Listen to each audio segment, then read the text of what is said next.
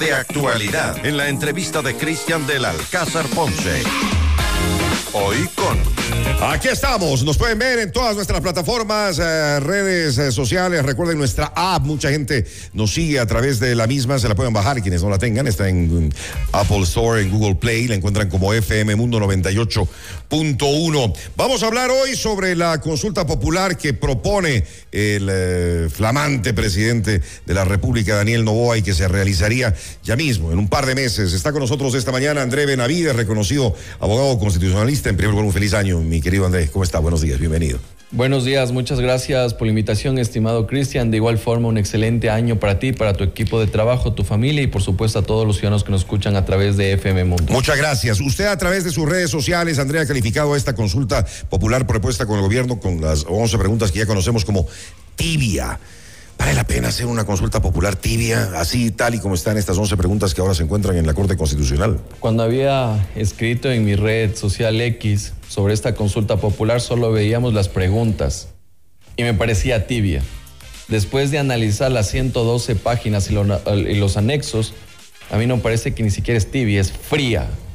Y creo que esta consulta popular no vale la pena respecto de los problemas y necesidades que tienen que ser resueltas por parte del Estado en el caso de lo que está atravesando el país y los ciudadanos. No se hacen reformas, no se hacen propuestas en materia institucional. No se va a solucionar los problemas de seguridad. Y por el contrario, nos meten de carambol una pregunta que no es necesaria, como es el tema de los casinos. Y obviamente creo que al final del día esto va a ser un saludo a la bandera. Entonces, ¿qué? ¿Vamos a ir a, a- a las urnas otra vez, una vez más, en este 2024? Para nada, como pasó con la última consulta popular de Lazo. A ver, aquí es importante tomar en cuenta que uno de los de las costumbres que tienen nuestros políticos, de nuestros presidentes, es que al momento de posesionarse llegan con la consulta popular bajo el brazo. Y en este caso la ofreció él en campaña, ¿no? Que haría una Eh, consulta en su popular. momento lo hizo Correa, lo hizo Moreno, lo hizo Lazo y ahora lo hace Novoa.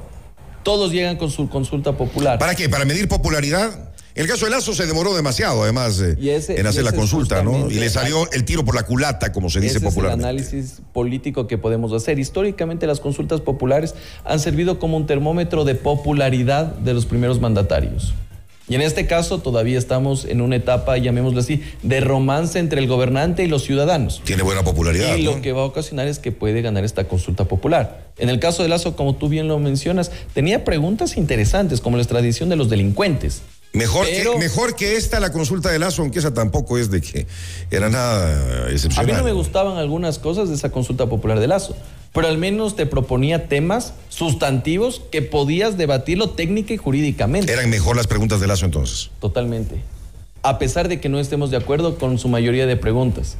Pero en este caso se nos están preguntando cuestiones que ya existen y otras que requieren de aprobación en la Asamblea Nacional. Imagínese usted, Cristian, que dice, bueno, ¿usted está de acuerdo que se evalúen a los jueces de la a, lo- a lo- a los jueces y funcionarios judiciales? Por supuesto que voy a estar de acuerdo. Pero es una cuestión que ya está en el Código Orgánico de la Función Judicial, así que no es que estamos inventando el agua tibia.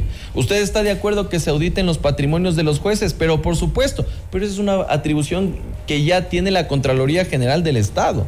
Entonces, no es que se está solucionando algo respecto de lo cual no hay algún tipo de alternativa, algún tipo de herramienta para hacerlo, sino que estamos diciendo haga lo que ya actualmente existe. Y Pero, ¿qué pasa entonces, Andrés? ¿Está mal asesorado el nuevo presidente? ¿Le está jugando en contra de la falta de experiencia política? ¿Qué sucede? Entonces ahí vamos a la parte política. A ver, consulta popular, medidor de popularidad. Recordemos que eso fue una propuesta de campaña, se está cumpliendo, en efecto, cumplió su palabra. Pero aquí también yo creo que tiene dos mensajes importantes esta consulta popular. Lo primero es que él puede decir, sí, yo gané una consulta popular a diferencia de Lazo. Con eso ya hacemos una diferencia. Ya, pero nos va a salir ca- carísimo el, el- el caprichito. Y lo segundo es que yo creo que a partir de aquí se está comenzando la campaña o pre-campaña de cara a la elección del 2025. Sí, qué lindo, ¿no? Qué lindo, pero esto nos va a costar más de 60 millones de dólares mínimo. En efecto, ahora, ya en el ámbito jurídico como tal, en el, de lo que puede pasar, yo veo que no existe ningún tipo de alternativa en lo inmediato que pueda dar una respuesta a lo que está ocurriendo en el país en materia de seguridad. Que es lo que todos se queremos. Dice, por ¿no? ejemplo, que se va a endurecer las penas de determinados delitos. Y uno diría, bueno, mañana ya se endurece, ya el narcotráfico en alta escala ya no será de, de, de supongamos, de 10 a 13 años, sino que va a ser de 15 a 20. Pero tampoco dice ahí Sí, de cuánto pero será. ¿qué es lo que pasa? Que dice, bueno, que va a enviar un proyecto de ley a la Asamblea Nacional para que lo tramite en 60 días. Pero es que en casi todas las preguntas dice. Ocho y, de once. Y, y- y esto es. eh, Y, esto es inadmisible, no sé, no, no- no sé cómo calificarlo. Lo que usted nos acaba de indicar ahora mismo, que se deberá, que va a mandar a la Asamblea la ley con, con todo esto para que sea aprobada en el término de 90 días. eh, 60 días. 60 días. Pero, entonces, ¿qué? ¿Para, para qué nos están eh, llamando a una, o nos van a llamar en los próximos días a una consulta popular para que después tenga que mandar igual todo esto a la Asamblea Nacional? Simplemente ten- teniendo el, entre comillas, respaldo ciudadano, André. Justamente ese sería el pretexto, la justificación de hacerlo. Pero recordemos que actualmente el gobierno nacional con su bloque oficialista es parte de una mayoría en la Asamblea Nacional y muestra de aquello es justamente lo que se aprobó hace algunas semanas con la ley tributaria. Entonces, ¿podría mandar simplemente estas leyes y, y- y- y En que, este y momento, que sean aprobadas? En este momento se podría enviar esa ley. Se podría enviar un paquete de leyes para que se apruebe. E inclusive, dentro de los plazos que... A ver, ¿cuánto tiempo va a durar desde la presentación de la consulta popular hasta llegar a las elecciones? 90 días. Sí, más o menos. 90 Son días. unos tres meses. Usted ya tiene hasta informe para primer debate en la Asamblea Nacional. O sea, ya podrían ser aprobadas. Ya eh, podría estar en primer debate. De ahí tendríamos unos dos o tres meses más hasta, hasta, hasta segundo Porque debate. no pueden ir por la vía urgente estas, eh, estas leyes. Exactamente, porque Como, no como las que acaban de pasar, no que envió el temas, presidente. eh, de carácter económico. O sea, nos, nos de- nos esperaríamos un poquito más y estarían Un aprobadas todas estas y leyes. nos ahorramos 60 millones de dólares. Por lo menos, además, lo eh, menos. todo lo que significa hacer un, un proceso electoral. André, usted es eh, un muy buen constitucionalista. Eh, ahora mismo están estas 11 preguntas en análisis. ¿Qué cree que pase en la Corte Constitucional? ¿Va a dar paso a, a la consulta? ¿Va a dar paso a estas preguntas? ¿Pondrá reparos en algunas? Las consultas populares tienen dos formas de realizarse. La una son con referéndum, cuando estamos hablando de modificaciones a textos normativos, pero cuando ya existe el texto como tal, como fue, por ejemplo, las modificaciones constitucionales que pedía Lazo, o usted puede irse por la vía de plebiscito, como lo está haciendo actualmente Novoa, que dice, mire, ¿quieren ustedes que se reforme? Sí, entonces yo ya voy a presentar el proyecto de ley.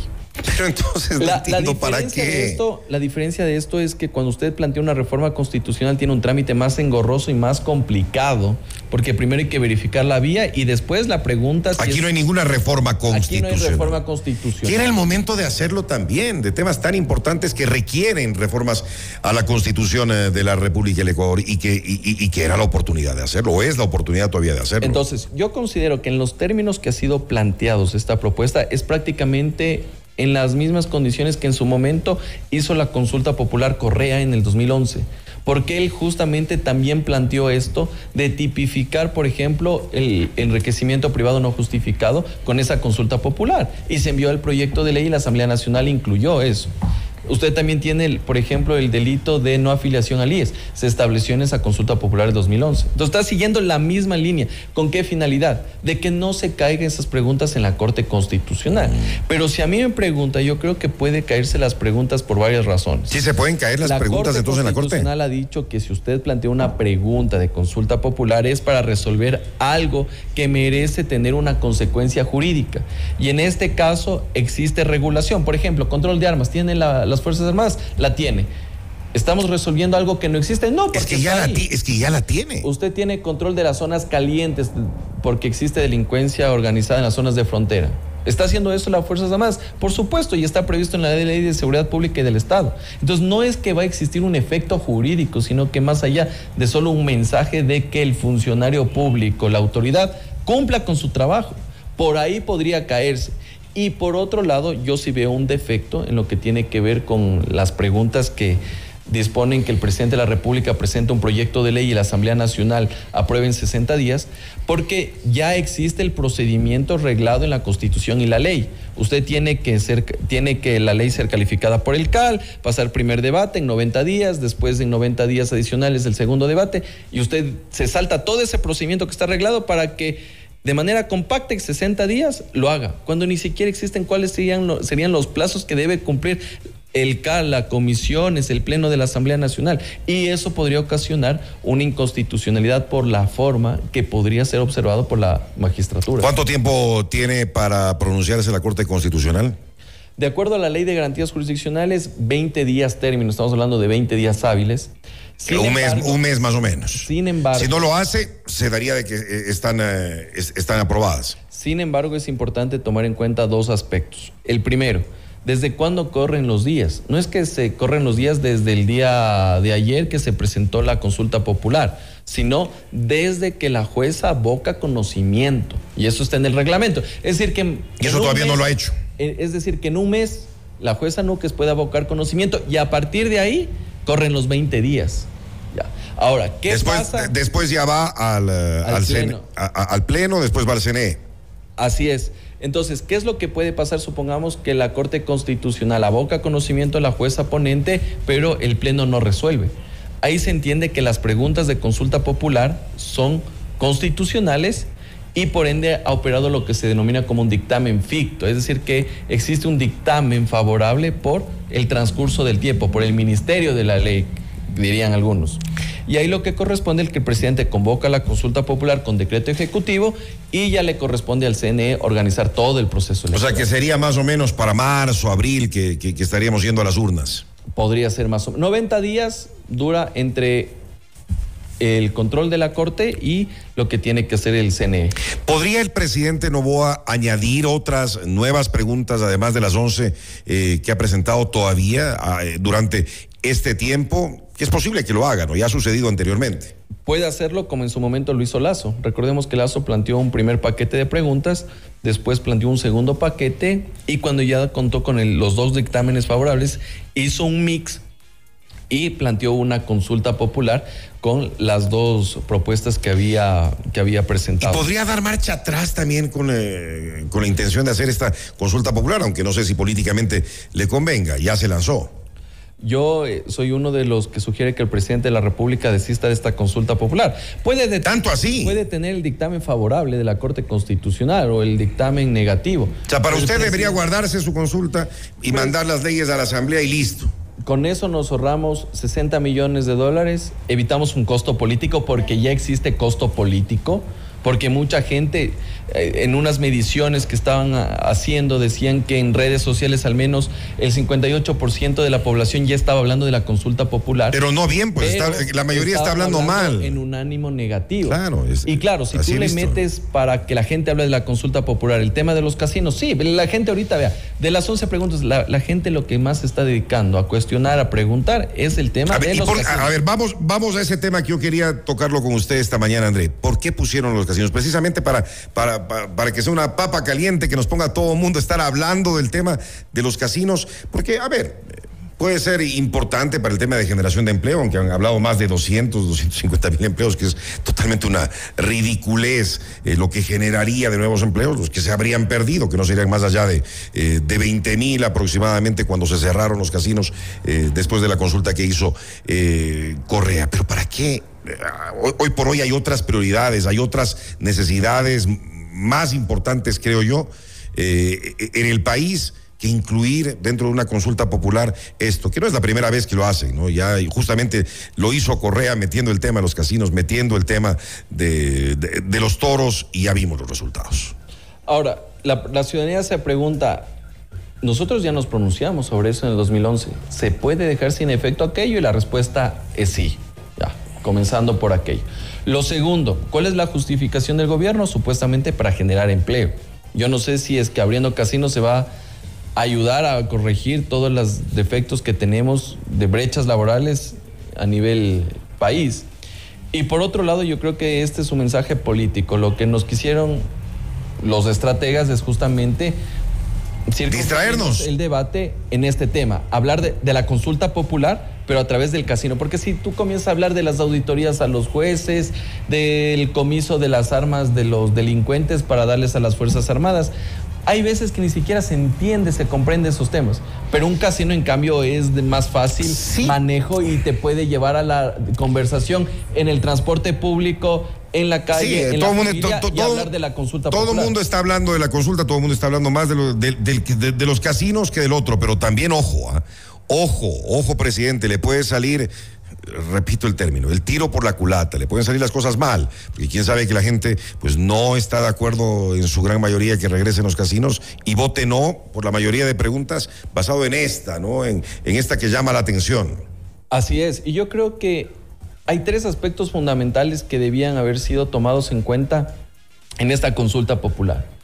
Yo creo que tenemos un problema de generación de empleo, de acuerdo pero tú no planteas el tema de los casinos, plantea cuestiones inherentes a la actualización del código de trabajo para que se creen nuevas modalidades contractuales que se ajusten a los nuevos tiempos que está viviendo. Eso debería estar en la consulta, André. Que, por ejemplo, Esos temas, que, se adapten a las nuevas tecnologías, temas de inversión extranjera que generen capital y nuevas fuentes de trabajo.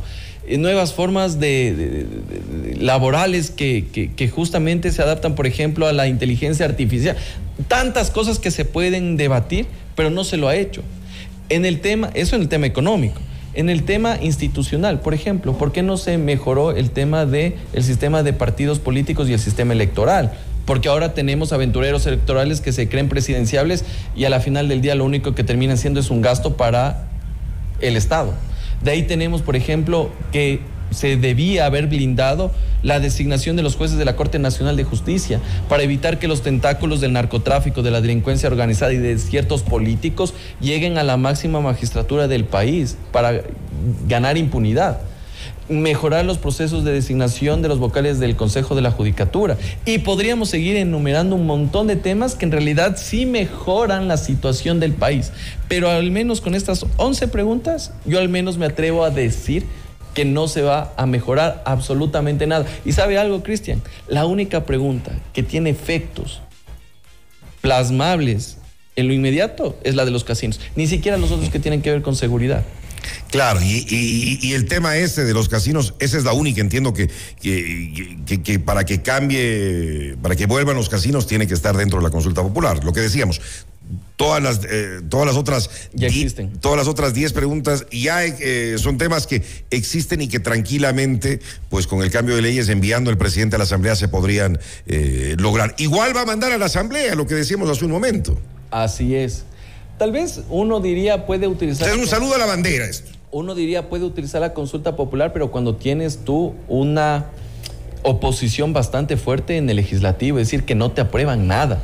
Y ahí sí tú convocas a la ciudadanía para que con el voto, con la voluntad popular, presiones al legislativo para que apruebe la ley. ¿Ya? Ahora, André, qué interesante, lo que usted, qué, interesante lo que usted está diciendo, porque en, eh, la mayoría de preguntas menciona claramente eh, los textos de estas ciento y, pico de páginas para quienes han dado el trabajo como André, de, de, leerlas íntegramente, de que deberá mandarse a la Asamblea, igual para que la Asamblea apruebe todo esto la Asamblea podría no aprobar, aunque eh, los ecuatorianos en su mayoría hayan dicho sí, hayan, eh, hayan dado su, eh, su voto a favor del sí en esta consulta, en esta consulta popular. Se sobreentiende, de acuerdo al 116 de la Constitución, que el pronunciamiento popular es de cumplimiento obligatorio inmediato. Pero también dentro de las posibilidades que tiene la Asamblea Nacional está justamente el de negar los proyectos de ley. Ahora bien, en los anexos... ¿Por eso qué va a pasar ahí? Eh, dice que aprobará la normativa. Sí, yo puedo decirte que voy a aumentar la pena de 10, de 10 tipos penales, de 10 delitos. Pero supongamos que solo te aumento la pena de uno. Al final yo te digo, mira, aquí está, aprobé la ley, aquí está, aprobé de uno, cumplido el mandato popular. Entonces tampoco es que es una camisa de fuerza que obliga a los asambleístas a acatar a rajatabla lo que proponga el Ejecutivo porque también existe la posibilidad de que pueda modificar, pueda inclusive negar esos textos que se han propuesto. En definitiva, según su criterio, André, esta consulta popular, como está este momento, no va a servir para nada. En absoluto. Técnicamente, en absoluto. el país no tiene plata. Gastar más de 60 millones de dólares así, porque y mucha gente yo, he visto que se manifiesta a través de, las redes sociales y dice, ¿por qué mejor no invierten esos 60 millones en, en, seguridad? ¿no? 60 millones que tranquilamente te sirven para qué? Para modernizar, uno, la administración de justicia o modernizar el sistema de rehabilitación social, que ya dicen que van a construir una, van a demoler unas cárceles y van a construir otras, o inclusive modernizar el equipamiento que tiene la Policía Nacional y Fuerzas Armadas. Tranquilamente con eso tú puedes lograr más que una consulta popular que puede ser solamente para la anécdota, el papel y para que al final del día no veamos los resultados que tanto esperamos. Estoy de acuerdo. Esto, este capricho nos va a salir carísimo. André Benavides, abogado constitucionalista, nuevamente feliz año. André, gracias por estar con nosotros. Muchas gracias por la invitación. Cordial saludo para todos. Buenos días. Noticias, reportajes y opinión.